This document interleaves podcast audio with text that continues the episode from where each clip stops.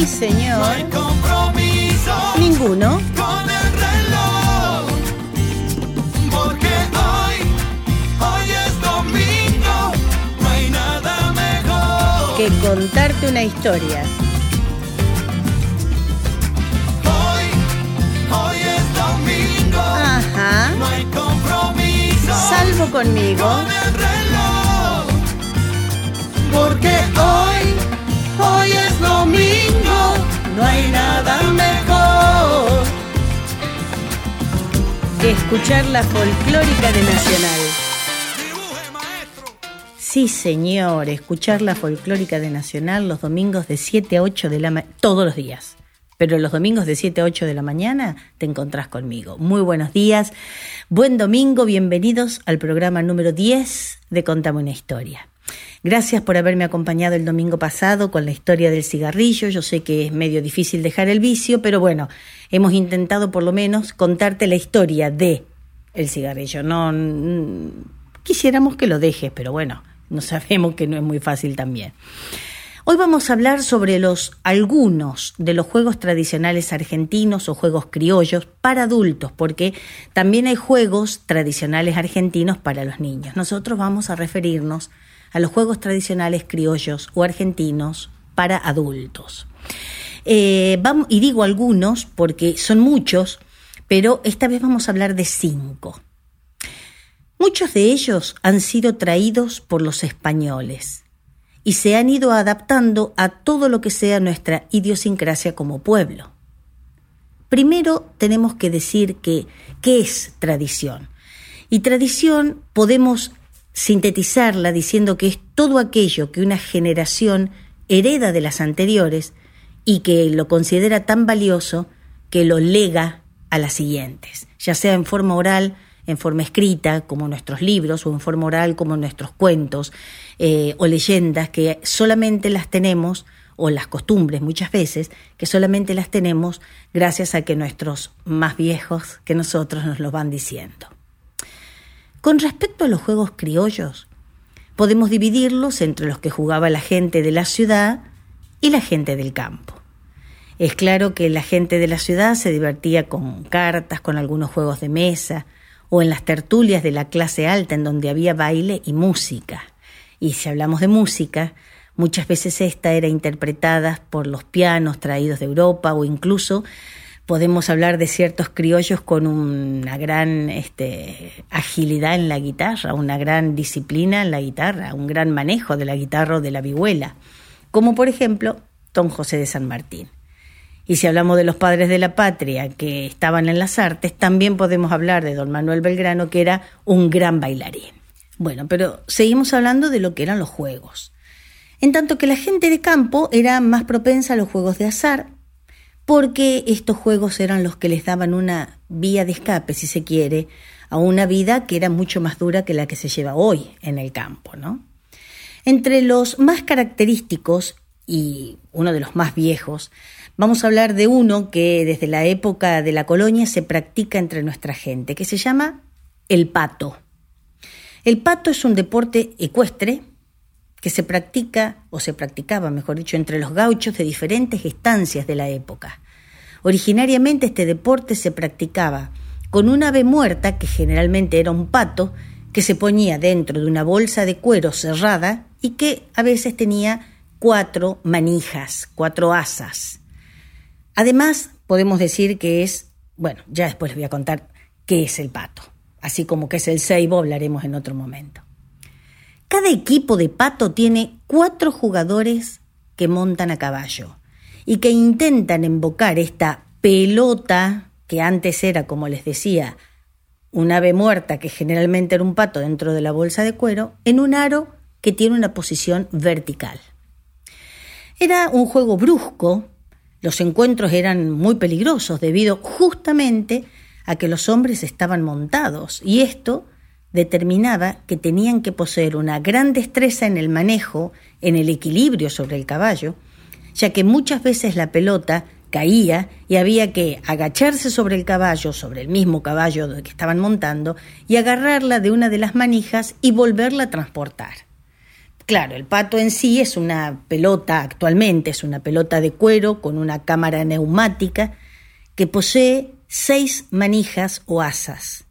El diámetro llega a ser de 40 centímetros y el peso máximo que puede tener es de un kilo y cuarto, más o menos un kilo 250 con y es de color blanco. Eh, generalmente los partidos de pato duran de 4 a 6 tiempos de 8 minutos, de acuerdo al nivel de experiencia de los equipos. Los caballos usados son de la raza criolla, con un metro cincuenta de alzada como mínimo. Si bien este juego se prohibió en diferentes ocasiones, en 1937 fue reconocido como práctica deportiva y en 1953 el entonces presidente Perón lo declara, que esto es lo que les quería decir al comienzo porque se me iba la ansiedad, deporte nacional. Es decir, nosotros tenemos como deporte nacional no al fútbol, no al rugby, no al golf, no al tenis, al pato. Este juego actualmente implica un gran costo. ¿Por qué? Y porque hay que mantener los caballos, hay que tomar clases de equitación, los gastos de transporte del animal y de las personas y un gasto muy grande de logística. Nosotros tenemos una ciudad en la provincia de Buenos Aires, que es Navarro, cerca de mi ciudad, que es Cañuelas, que es una ciudad netamente patera. Ahí conocí yo a los más grandes pateros de la provincia de Buenos Aires y mi papá era un gran fanático del pato. Hoy en día sigue siendo una práctica deportiva que, sin dejar de ser algo peligroso en algunas partes del juego, mantiene su presencia en las canchas de pato.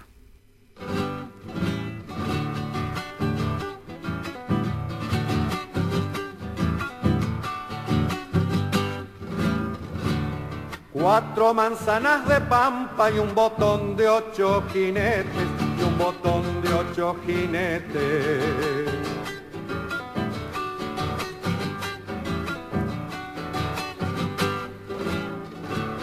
Un pato vuela y el nudo se desata en ocho fletes, se desata en ocho fletes.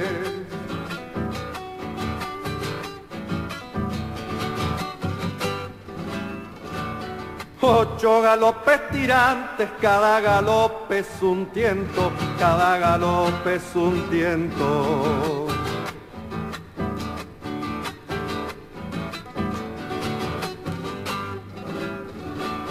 Le ponen cuerdas al aire, son ocho cuerdas de viento, son ocho cuerdas de viento. Coraje, hombría y destrezas de machos de recia estampa, de machos de recia estampa. Le sacan a taco y lonja, chispas verdes a la pampa, chispas verdes a la pampa.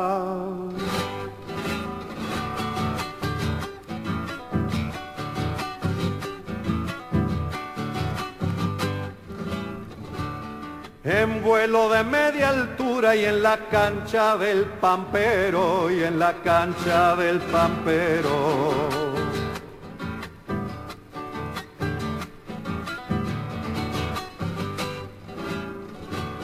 Al viento le hace gambetas el pato con su aleteo, el pato con su aleteo.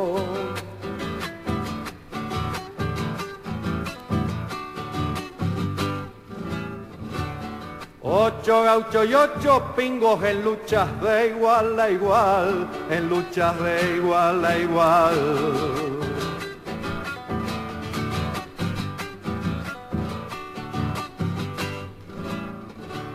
Simbolizan con el pato nuestro juego nacional, nuestro juego nacional. Coraje, hombría y destreza de machos de recia estampa, de machos de recia estampa. Le sacan a taco y lonja chispas verdes a la pampa, chispas verdes a la pampa.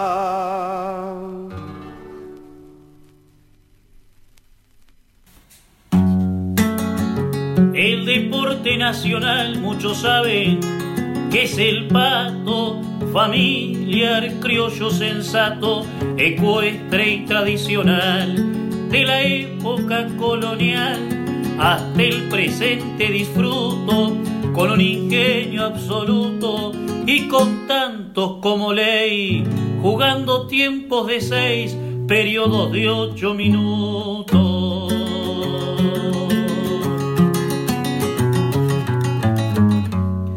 También tiene su descanso y aunque es pequeña se nota cómo miran la pelota los ojos de un pingo manso. En ese potrero alcanzo a recordar con razón a nuestra federación, a torneos nacionales y al equipo Los Corrales que ha sido el primer campeón.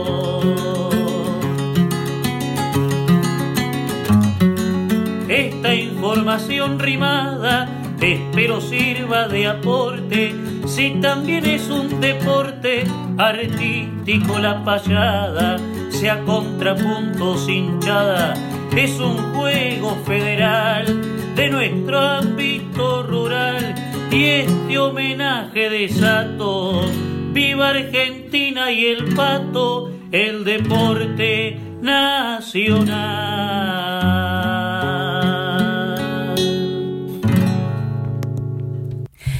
Otro de los juegos más tradicionales y que a mí particularmente me llamaba mucho la atención cuando era chiquita y que me acuerdo de haberlo visto jugar en mi casa es la taba. Este juego consiste en arrojar un hueso de la rodilla de la vaca desde una determinada distancia. Si el hueso cae del lado liso, se llama suerte y gana el tirador. En cambio, si el hueso cae de la forma inversa o del lado inverso, del lado del agujero, del lado que está más, más este, cavado, si se quiere, se le llama culo y gana el oponente. Y digo la palabra esa, la palabra culo, porque no es una mala palabra esa palabra. Pero es así, es la suerte o el culo. Si gana, si te sale la primera, gana. Si te sale la segunda, gana tu oponente. Si la taba cae en forma vertical, es decir, más que vertical eh, de costado, se denomina pinino y siempre es ganador y se paga el doble o el triple siempre y cuando los jugadores se pongan de acuerdo con jugar con esa posición. Es decir, es como la flor en el truco. Uno tiene que estar de acuerdo, jugar con flor o sin flor, desde antes de comenzar el partido. Entonces, antes de empezar a jugar a la taba, nos ponemos de acuerdo si vamos a jugar con pinino o no, que es la forma de que caiga la taba de costado y que siempre gana. Cualquier otra posición en la que caiga la taba, por ejemplo, en forma vertical de punta, por ejemplo, no es válida y se vuelve a hacer el tiro. Este juego se realiza en un lugar largo, es decir, en una cancha, como la cancha de bochas, por ejemplo, despejado de todo obstáculo. Un lugar limpio, generalmente de tierra. Blando, por lo general, y, y un poquito húmedo. A este lugar, a esta cancha para jugar a la taba se la llama queso, se la denomina queso. Y se divide en dos partes con una línea al medio. ¿Vieron como cuando uno juega el tejo en la, en la playa? Bueno, más o menos así es el queso. A partir de esa línea, cada jugador toma una distancia aproximada de 6 metros. Se enfrentan y cada uno toma su posición lanzando la taba hacia el queso que debe pasar la línea hacia el lado contrario. Es decir, yo de la derecha lo paso a la izquierda y el de la izquierda tiene que pasar esa línea hacia mi lado, que es el derecho. Cada jugador, en este caso, debe sobrepasar la línea y si no lo hace, repite el tiro. La taba tiene que quedar del lado contrario, con las posiciones o la suerte o ya me da cosa decir culo, pero bueno, o el culo. Al costado del queso, es decir, a las orillas se colocan los apostadores, quienes van a rivalizar entre sí apostando por uno o por otro jugador. Pero el jugador también puede apostar a su propio tiro, que se llama apostar al tiro. Así, yo apuesto al tiro. El que recibe las apuestas se llama el canchero. Los más expertos jugadores de taba, los capos, los más duchos, suelen clavar la taba. ¿Qué quiere decir esto? Que de un solo tiro la taba hace una vuelta en el aire o no y cae tac justa sin rebote. Y no da ni un tumbo antes de frenarse. Puede ser que le salga suerte o no, pero no da ni un tumbo. Las tabas se fueron modificando a veces y para que estuvieran más lindas o más presentables, generalmente era el hueso pelado, pero si no, a veces podían llegar a tener, se, se les añadía una chapa para dejar que la parte de la suerte, que era la parte lisita, fuera más lisa, más plana, y también para evitar que el juego, se la, la taba misma, el hueso, se deteriorara, y para equilibrarla lo mejor posible. A esta reforma, a esta adición del metal, se la llamaba calzar la taba. Es decir, una taba calzada era una taba que tenía este metal en el lado de la suerte para volverlo más liso. Y ese metal muchas veces tenía grabado algunas, este, algunos dibujos o algunos detalles que lo iban a identificar con su dueño. Por ejemplo, las iniciales del nombre del dueño, o el escudo nacional, o la divisa de su partido, o un caballito. Es decir, cualquier figura que la persona pudiera decir, esa taba es mía porque tiene en el lado de la suerte grabado, ejemplo, la cara de un caballo. Actualmente no se juega mucho a la taba, sí se conserva este juego o esta tradición en algunos lugares más que nada del norte argentino. Y eh, con tabas de verdad, es decir, con huesos de vaca, pero no, no podemos dejar de decir que las tabas se pueden llegar a fabricar y actualmente encontramos algunas que se han hecho de plástico, de resina o de metal.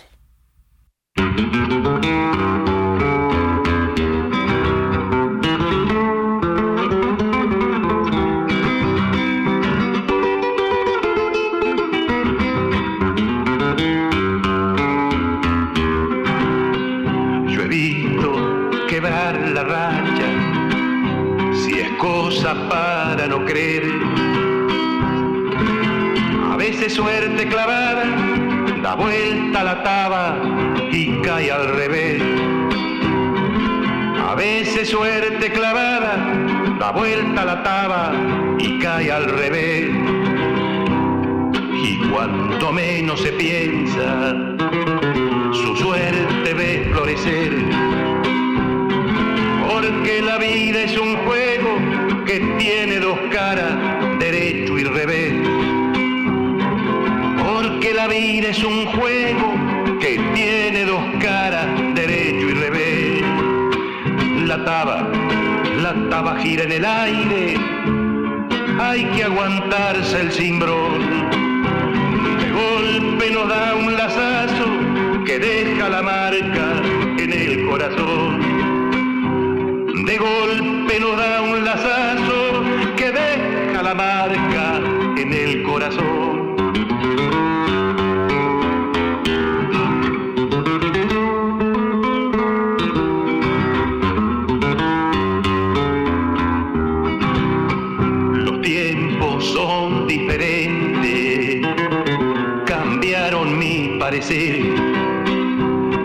Yo ya no soy el de siempre mis noches de luna no son como ayer. Yo ya no soy el de siempre, mis noches de luna no son como ayer. Quien más, quien menos la vida tumba de un solo revés. Y en la mitad del camino, el más de a caballo de a pie y en la mitad del camino el más de a caballo se vuelve de a pie. La taba, la taba gira en el aire, hay que aguantarse el cimbrón. De golpe nos da un lazazo que deja la marca en el corazón.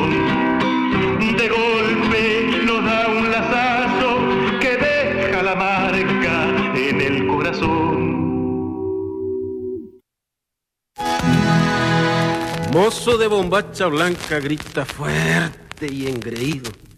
Aquí en esta misma cancha voy 50 pesos al tiro. Redoblando la parada se jugó hasta el último peso. Y como buen correntino dijo que era el destino dejar todito en el hueso.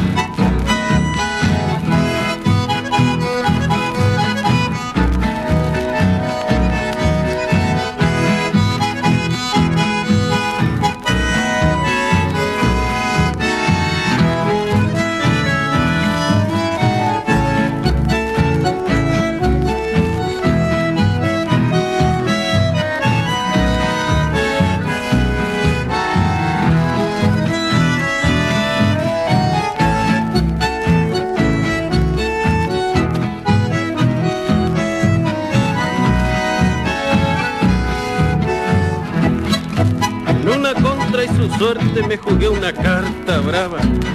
A esa guaina su amor santo lo gané en un tiro de. Dos éramos los pretendientes y una sola era la amada. Los dos ansiábamos suerte y me salió suerte clavada.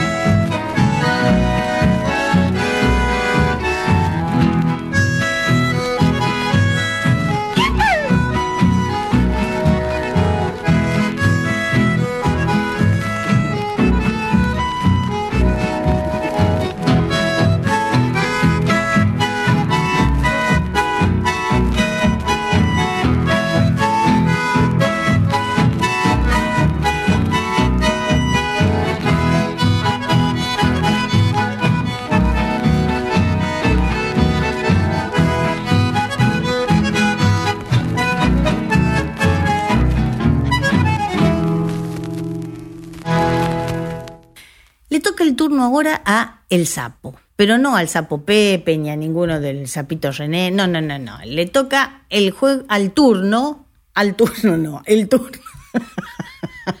yo por hacerle una broma a ustedes me entrevero yo.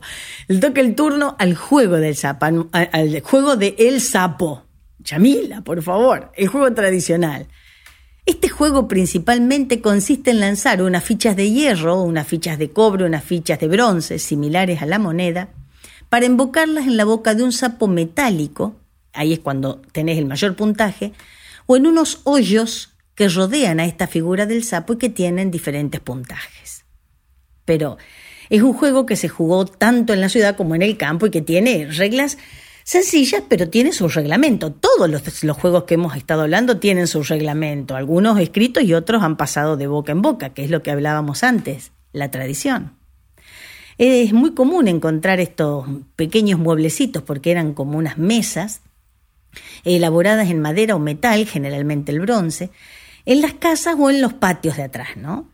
Esta mesa tiene bordes o paredes y la pared posterior del juego, es decir, la que va a, de última, a retener la, ficha, la moneda cuando la tires, tiene una cara a la que se llama vieja. Si enganchás a la vieja también tenés un punto bastante importante, pero no es la de la boca del sapo. Sobre el tablero, el tablero y debajo y delante de la vieja se encuentra el sapo, la figura del sapo propiamente dicho, y a la izquierda y a la derecha los llamados molinetes.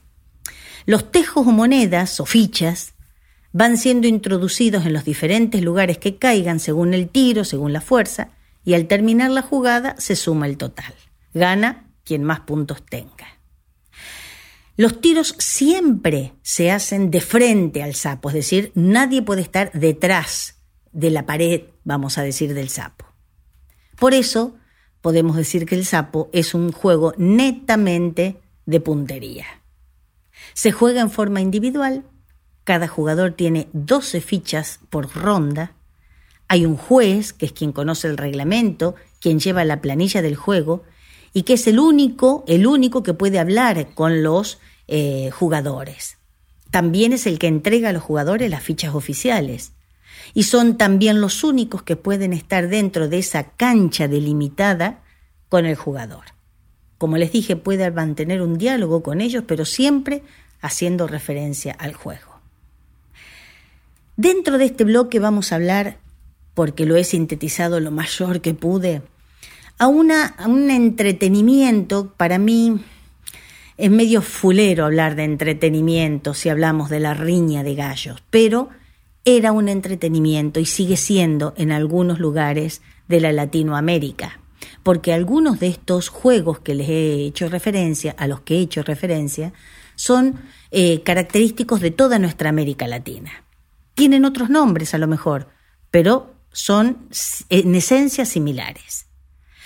La riña de gallos ya viene desde la época de la colonia y es una pelea que se organiza para que dos gallos de un mismo género o raza, denominadas aves finas de combate, se ataquen, peleen. Esto se llevaba a cabo en lugares públicos y a veces más que nada lugares privados, es decir, más que privados eran cerrados y atrás, en los patios traseros, eh, para que los que fueran a ver esta pelea de gallos, esta riña de gallos, no fueran todos, sino algunos seleccionados. Me refiero a las personas, ¿no? Personas seleccionadas. El campo donde batallaban estaba delimitado, era, un pequeño corral, vamos a decir, formado por alambres eh, o, o, por madera forrado con lona o arpillera, para evitar que los gallos salieran de ese lugar que se llamaba reñidero o gallera. El piso era generalmente de tierra o de arena. Cada dueño llevaba su propio gallo tapado con un poncho y abajo del brazo. Cada gallo, por supuesto, tenía su nombre y su genealogía, porque no era lo mismo. Había criadores de gallo, que ya después les voy a contar al final los, algunos nombres de criadores de gallo. Estos gallos eran preparados especialmente, es decir, tenían un régimen dietético para fortificar su fibra muscular y se los mantenía lo más castos posible para que toda esa energía se manifestara en la pelea, en la riña. Cuando el gallo está ya educado para la lucha, es decir, cuando ya se lo ha preparado, se lo lleva al reñidero que muchas veces, y cuando eran lugares públicos, pagaba un derecho al gobierno. Se ponía al campeón en medio de la arena y se le buscaba un rival tratando que los combatientes tuvieran un peso y tamaño similar. ¿Cuáles eran las armas que tenían los gallos? Y bueno, eran nada más que sus espuelas naturales o algunas postizas de latón o de plata que le colocaban, lo que se denomina el espolón. Los puones de acero estaban prohibidos por reglamento porque se los consideraba venenosos. Es decir, o el espolón era el, normal, el, natural, o eran de plata o de latón si se los colocaba el dueño. La riña duraba hasta la muerte de uno de los gallos o hasta que uno de ellos cedía. También se consideraba derrotado el gallo, que sangrando y tal vez con el pico caído o tuerto, cantaba llamando en su socorro a las gallinas de su harem, lo cual se consideraba que era una manifestación de cobardía y la más deshonrosa derrota. Era la situación de burla que estaban esperando los apostadores que estaban a los costados para burlarse del pobre gallo. Algunos más viejos cuentan que los reñideros estaban prohibidos en la campaña y que el espectáculo, por supuesto, al no estar permitido por las autoridades, era para esconderse, ¿no?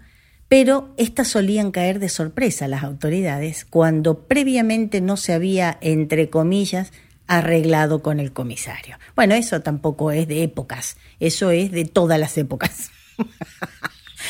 A cada dueño de gallo se lo llamaba corredor y había un juez que era quien determinaba y administraba el juego.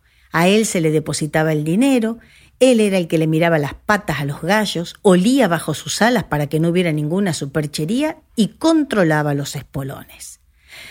Entre los más nombrados criadores de gallos tenemos a don Ángel Pacheco, criador de blancos, el general Manuel Hornos, criador de naranjos barbuchos, Ramón y Juan Plaza, criadores de los negros, Manuel Gascón, criador de los colorados patas blancas, y así muchos nombres más que han quedado perdidos en la memoria.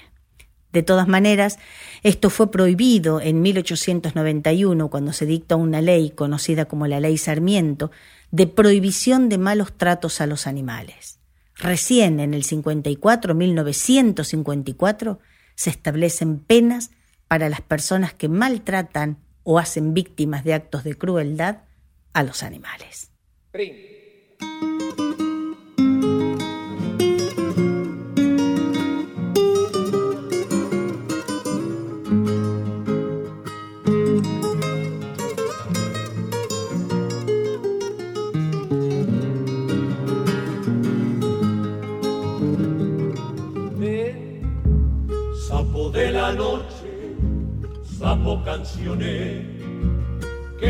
Soñando junto a tu laguna.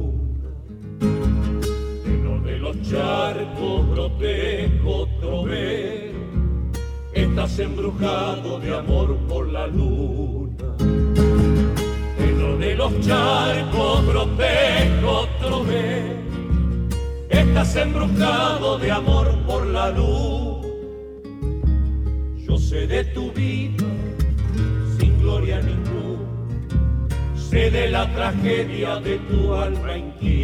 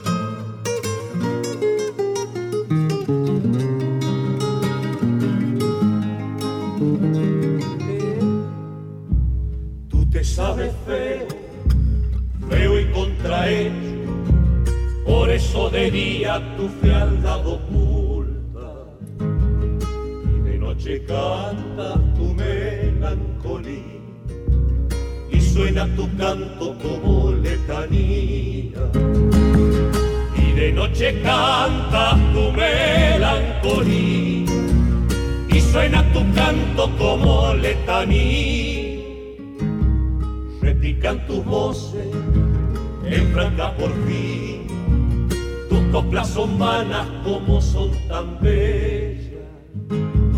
¿No sabes acaso que la luna es fría? Porque dio su sangre para las estrellas. ¿No sabes acaso que la luna es fría? Porque dio su sangre para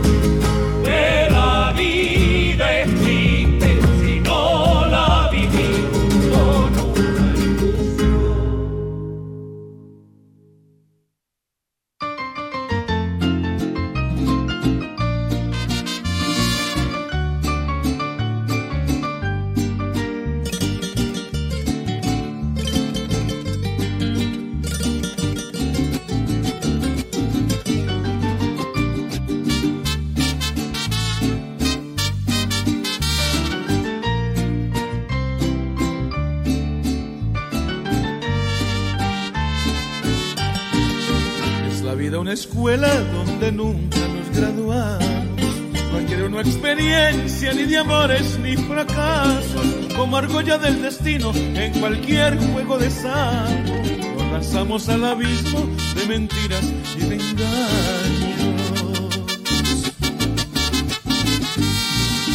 La vida hay conocidos, pero pocos son los francos. Sé contar a mis amigos en los dedos de las manos.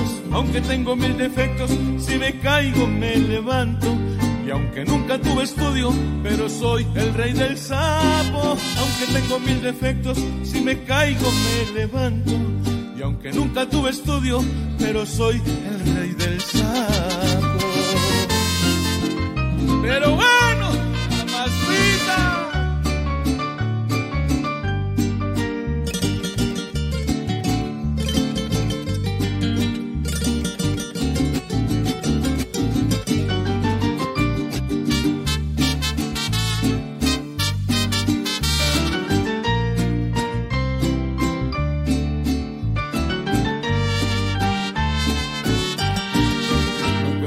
diferencia entre un rico y un mendigo.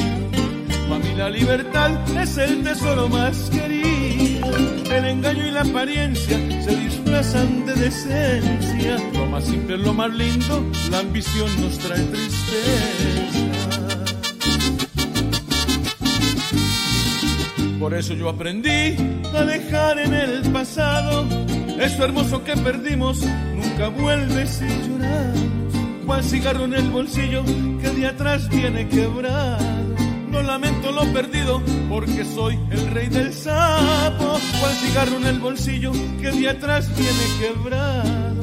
No lamento lo perdido porque soy el rey del sapo.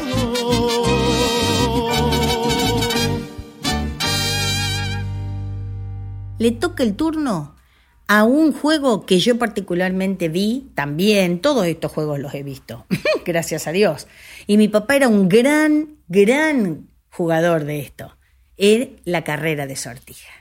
Un hombre a caballo, a galope pleno, en una distancia aproximada de 100 metros, parándose sobre los estribos y con el brazo en alto, debe invocar un palillo o puntero en una sortija o argolla que cuelga en un arco entre en, una distancia, una altura, perdón, de 2 a 3 metros de altura.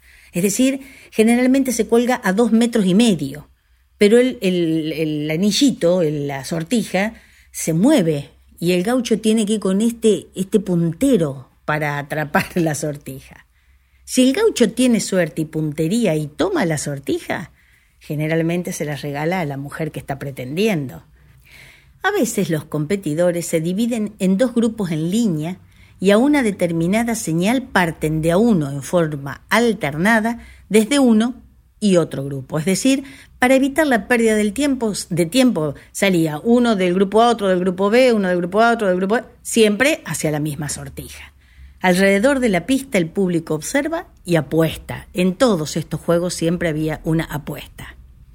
Pero lo que hay que hablar de las apuestas es que no siempre era en patacones o en dinero, sino que a veces se apostaba una rastra o se apostaba un cuchillo, se apostaba un flete, un caballo, y, a veces se ha dicho que en la taba se había ganado el amor de una mujer, por ejemplo, cuando había dos enamorados de la misma mujer y decían, bueno, el que sale con la suerte es el que tiene derecho a pretenderla, ¿no?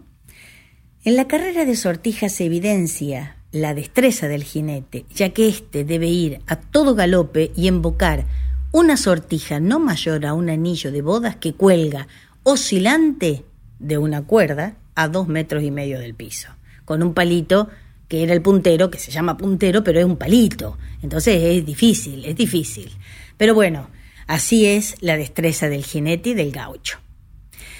Ahora vamos a hablar de un juego que, por antiguo, no deja de tener sus sorpresas y la capacidad de sus jugadores para acelerar las perspicacias y meter una que otra mentira o trampa.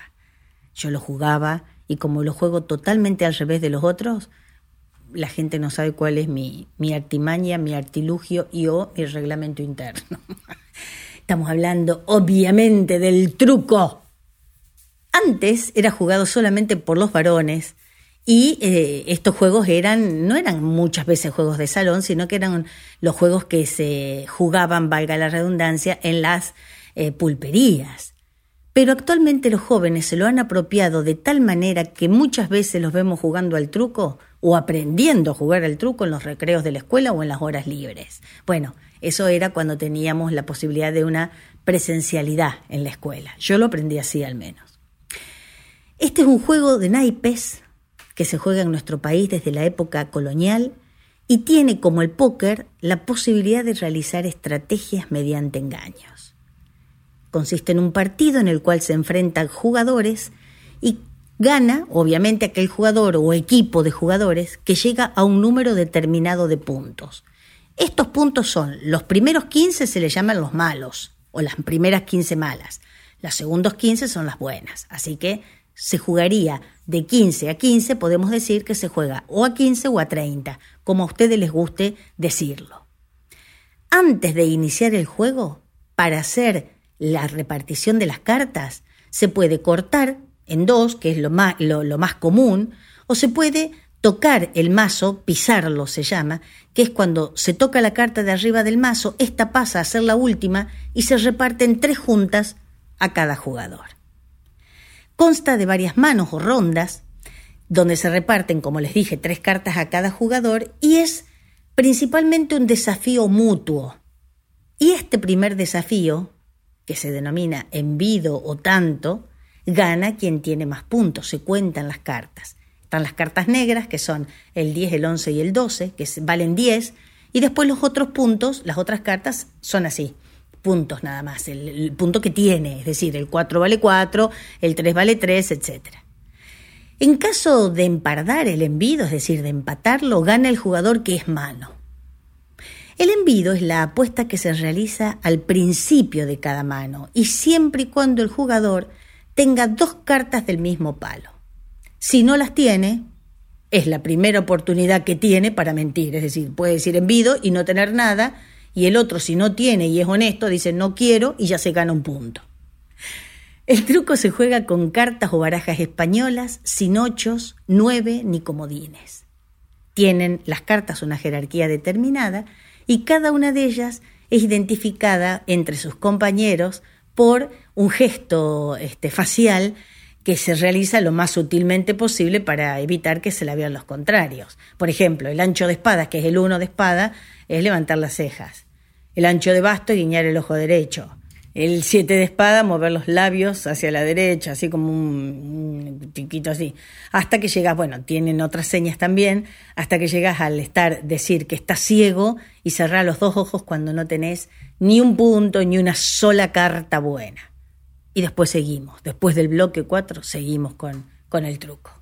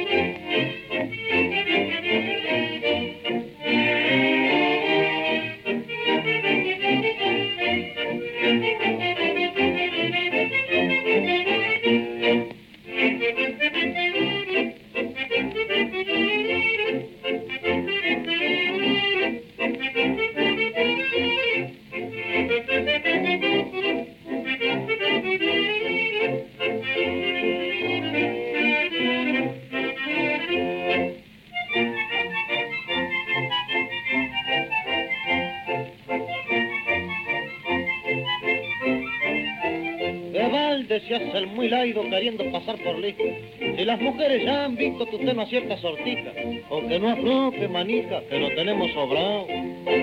Vente amigazo y la posición elija, a meter si es vasquianazo, el palito en la sortija. Ya salió el pollo y otra vez sin puntería. Hasta luego, vida mía, si pa' mí este criolla no vale ni un real.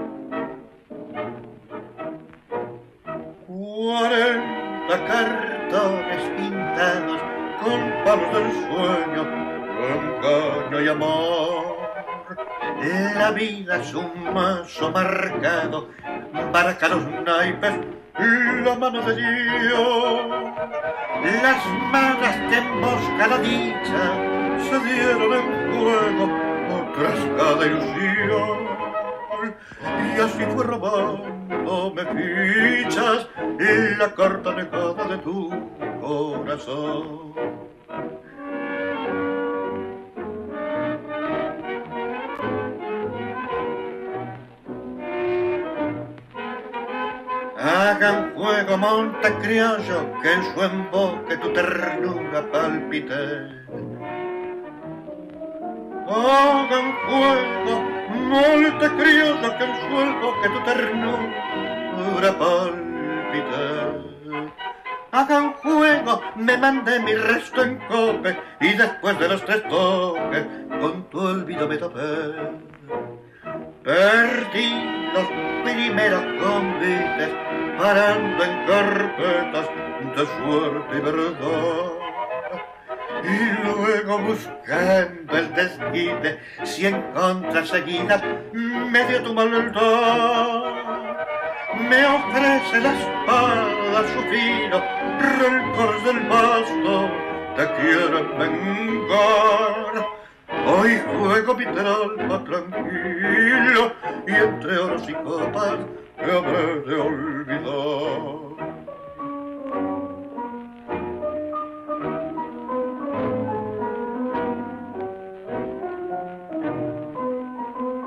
Hagan fuego, monte criollo, que en su emboque tu ternura palpite.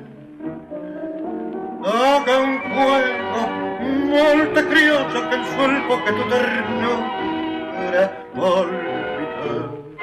Hagan fuego, me mandé mi resto en cope, y después de los tres toques, con tu olvido me topé.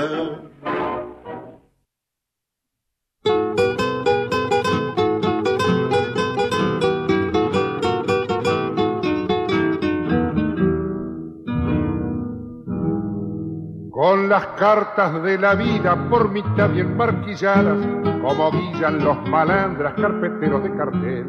Mi experiencia timbalera y las treinta bien fajadas, me largué por esos barrios a encarnar el espinel, ayudado por mi cara de galaico almacenero, trabajando hacia la serva de una familia de bien. Y mi anillo de hojalata con espejo bichadero, me he frichado muchos vivos como renes al sartén.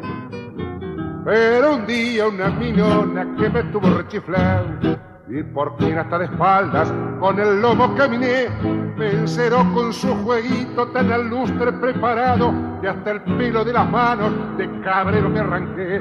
Mientras yo tiraba siempre con la mula bien cinchada, ella en juego con su coso, mayor y gran bacán, se tomaba el conterroso propiamente acomodada y en la lona de los chivos me tendió en el cuarto ra.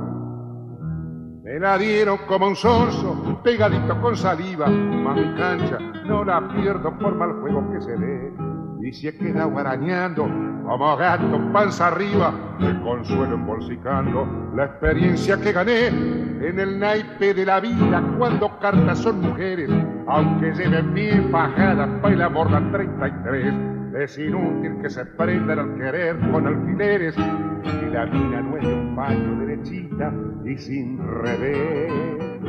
Pero un día una minona que me tuvo rechiflado y por fin hasta de espaldas con el lomo caminé me con su jueguito tan al lustre preparado y hasta el pelo de las manos de cabrero me arranqué mientras yo tiraba siempre con la mula bien cinchada ella en juego con su coso mayoringo y gran bacán se tomaba el conterroso propiamente acomodada y en la lona de los chivos me tendió en el cuarto.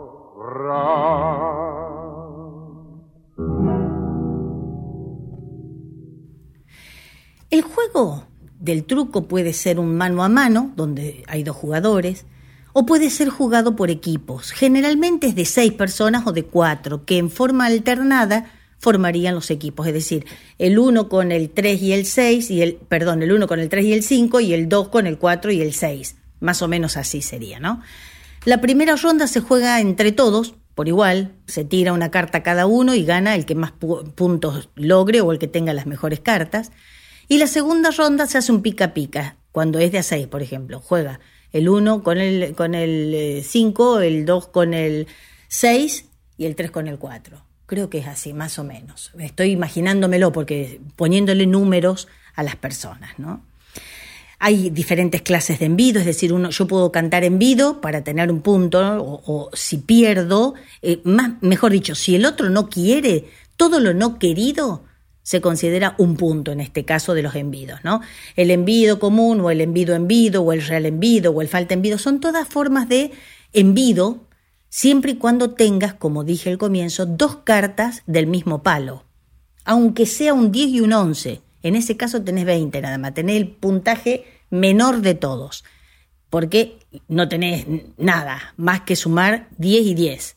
Ahora, si tenés un 6 de espada y un 7 de espada, tenés 6 eh, y 7, 13, pero eso le tenés que sumar 10 puntos más, 2, 20 puntos más. Ah, ah, claro, acá yo estoy con, con, con, el, este, con el Seba, que es el que me graba, me dice 20 puntos más, claro, 20 puntos más. Y entonces tenés 33, que es lo máximo de puntaje que podés tener en un envío.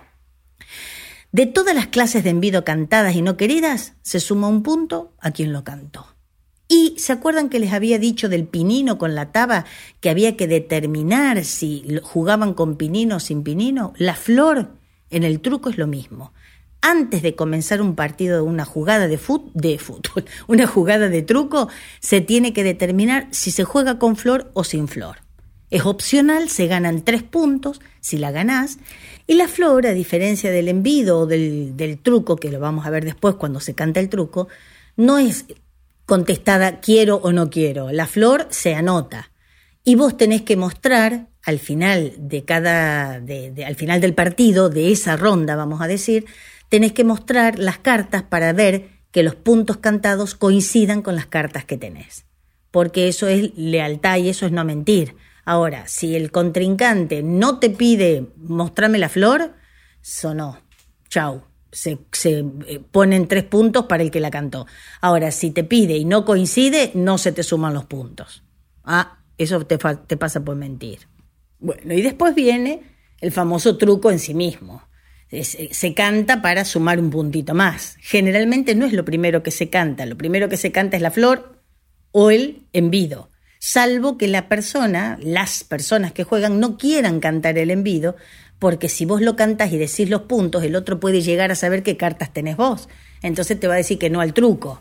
Entonces, bueno, cuando se canta el, el truco, el rival puede decir quiero, no quiero, rechaza, o quiero retruco, es decir, eleva la apuesta. Si canta el retruco, el otro tiene derecho a la contestación y puede decir quiero, no quiero o quiero vale cuatro, lo cual eleva, el eleva la apuesta otro punto más. Pero al quiero vale cuatro solamente hay dos respuestas, quiero o no quiero. Es difícil determinar, en realidad, cuáles de todos los juegos que les mencioné son verdadero o netamente argentinos. La gran mayoría de ellos fueron llegando a los barcos con los conquistadores europeos en tanto que algunos ya se jugaban por los pueblos originarios, ya eran jugados por los pueblos originarios. Además de los que ya les he nombrado, que les dije que hay reglamentos para cada uno, el reglamento del truco está por escrito, el reglamento de la carrera de sortija también está por escrito, el reglamento del pato ni qué decirles porque es el juego eh, nacional, el juego por excelencia, el del sapo también está por escrito, que yo lo leí, el que no está por escrito es la taba, pero eso es más costumbrista, ¿no? Y entre los juegos que no les he, los voy a mencionar nada más, pero no vamos a tener tiempo de charlar sobre ellos, tenemos la herradura, el palo enjabonado, el chancho enjabonado, el juego de las sillas, la maroma, la cogoteada, las carreras cuadreras, la mochila, no mochila, la mochila, la doma, la jineteada y muchos otros más. Yo no les puedo explicar lo difícil que me fue buscar canciones para este programa. No había una sola. había tenía que buscar de a una y poner 55 millones de palabras para ver si podía conseguir alguna de acuerdo o acorde con el, tema que estaba tratando. Y quiero agradecerle muy, pero requete contrarre muy especialmente a mi querido payador Emanuel Gaboto, compañero de la Radio Folclórica Nacional, que me ha hecho unas décimas para, con las cuales voy a terminar el programa de hoy. Hasta aquí llegamos. Muchas gracias nuevamente por haberme acompañado un domingo más. Espero que los mates hayan estado ricos y por favor no se olviden de escribirme para seguir estando en contacto, porque realmente extraño los mensajes de ustedes. Escríbanme al mail info gmail.com info gmail.com Como les digo siempre, sigamos cuidándonos para que entre todos y todas podamos mejorar nuestra realidad. Y recuerden siempre, unidos somos inquebrantables, separados indefendibles. Que tengan un lindo domingo y nos encontramos mate de por, medio la próxima semana, si Dios quiere. Deportes tradicionales que también son juegos criollos, con reglas, con desarrollos, campesinos nacionales, riñas de gallos geniales, se colorean las crestas, tabas para las apuestas, y si tienes una fija, la carrera de sortija es un domingo de fiesta.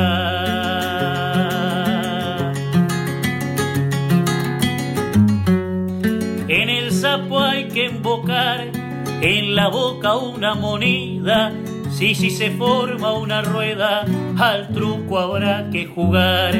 Y si hay que dignificar el deporte más sensato, de a caballo todo el rato, ecuestre y tradicional el deporte nacional de nuestra patria es el pato.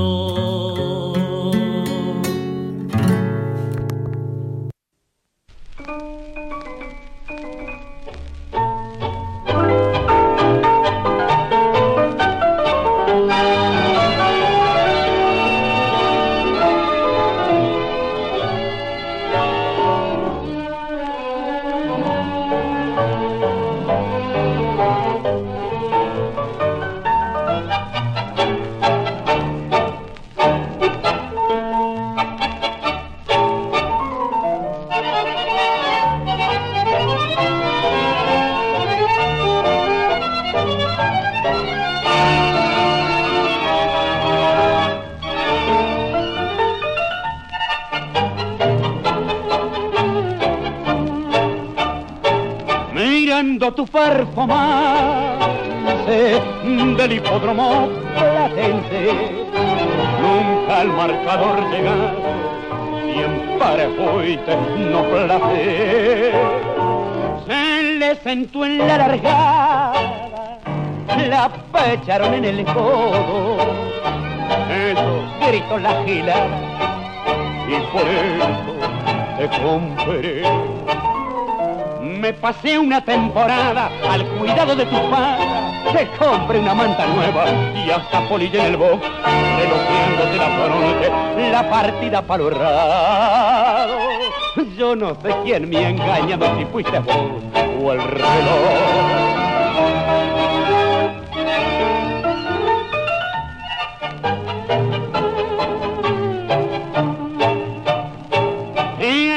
en un ordinario llegaste medio parentida. Dijeron, es por la monta o es bombero el cuidador. Pero si algún día de esto te vuelvo a ver anotada, yo me juego la parada porque soy buen perdedor.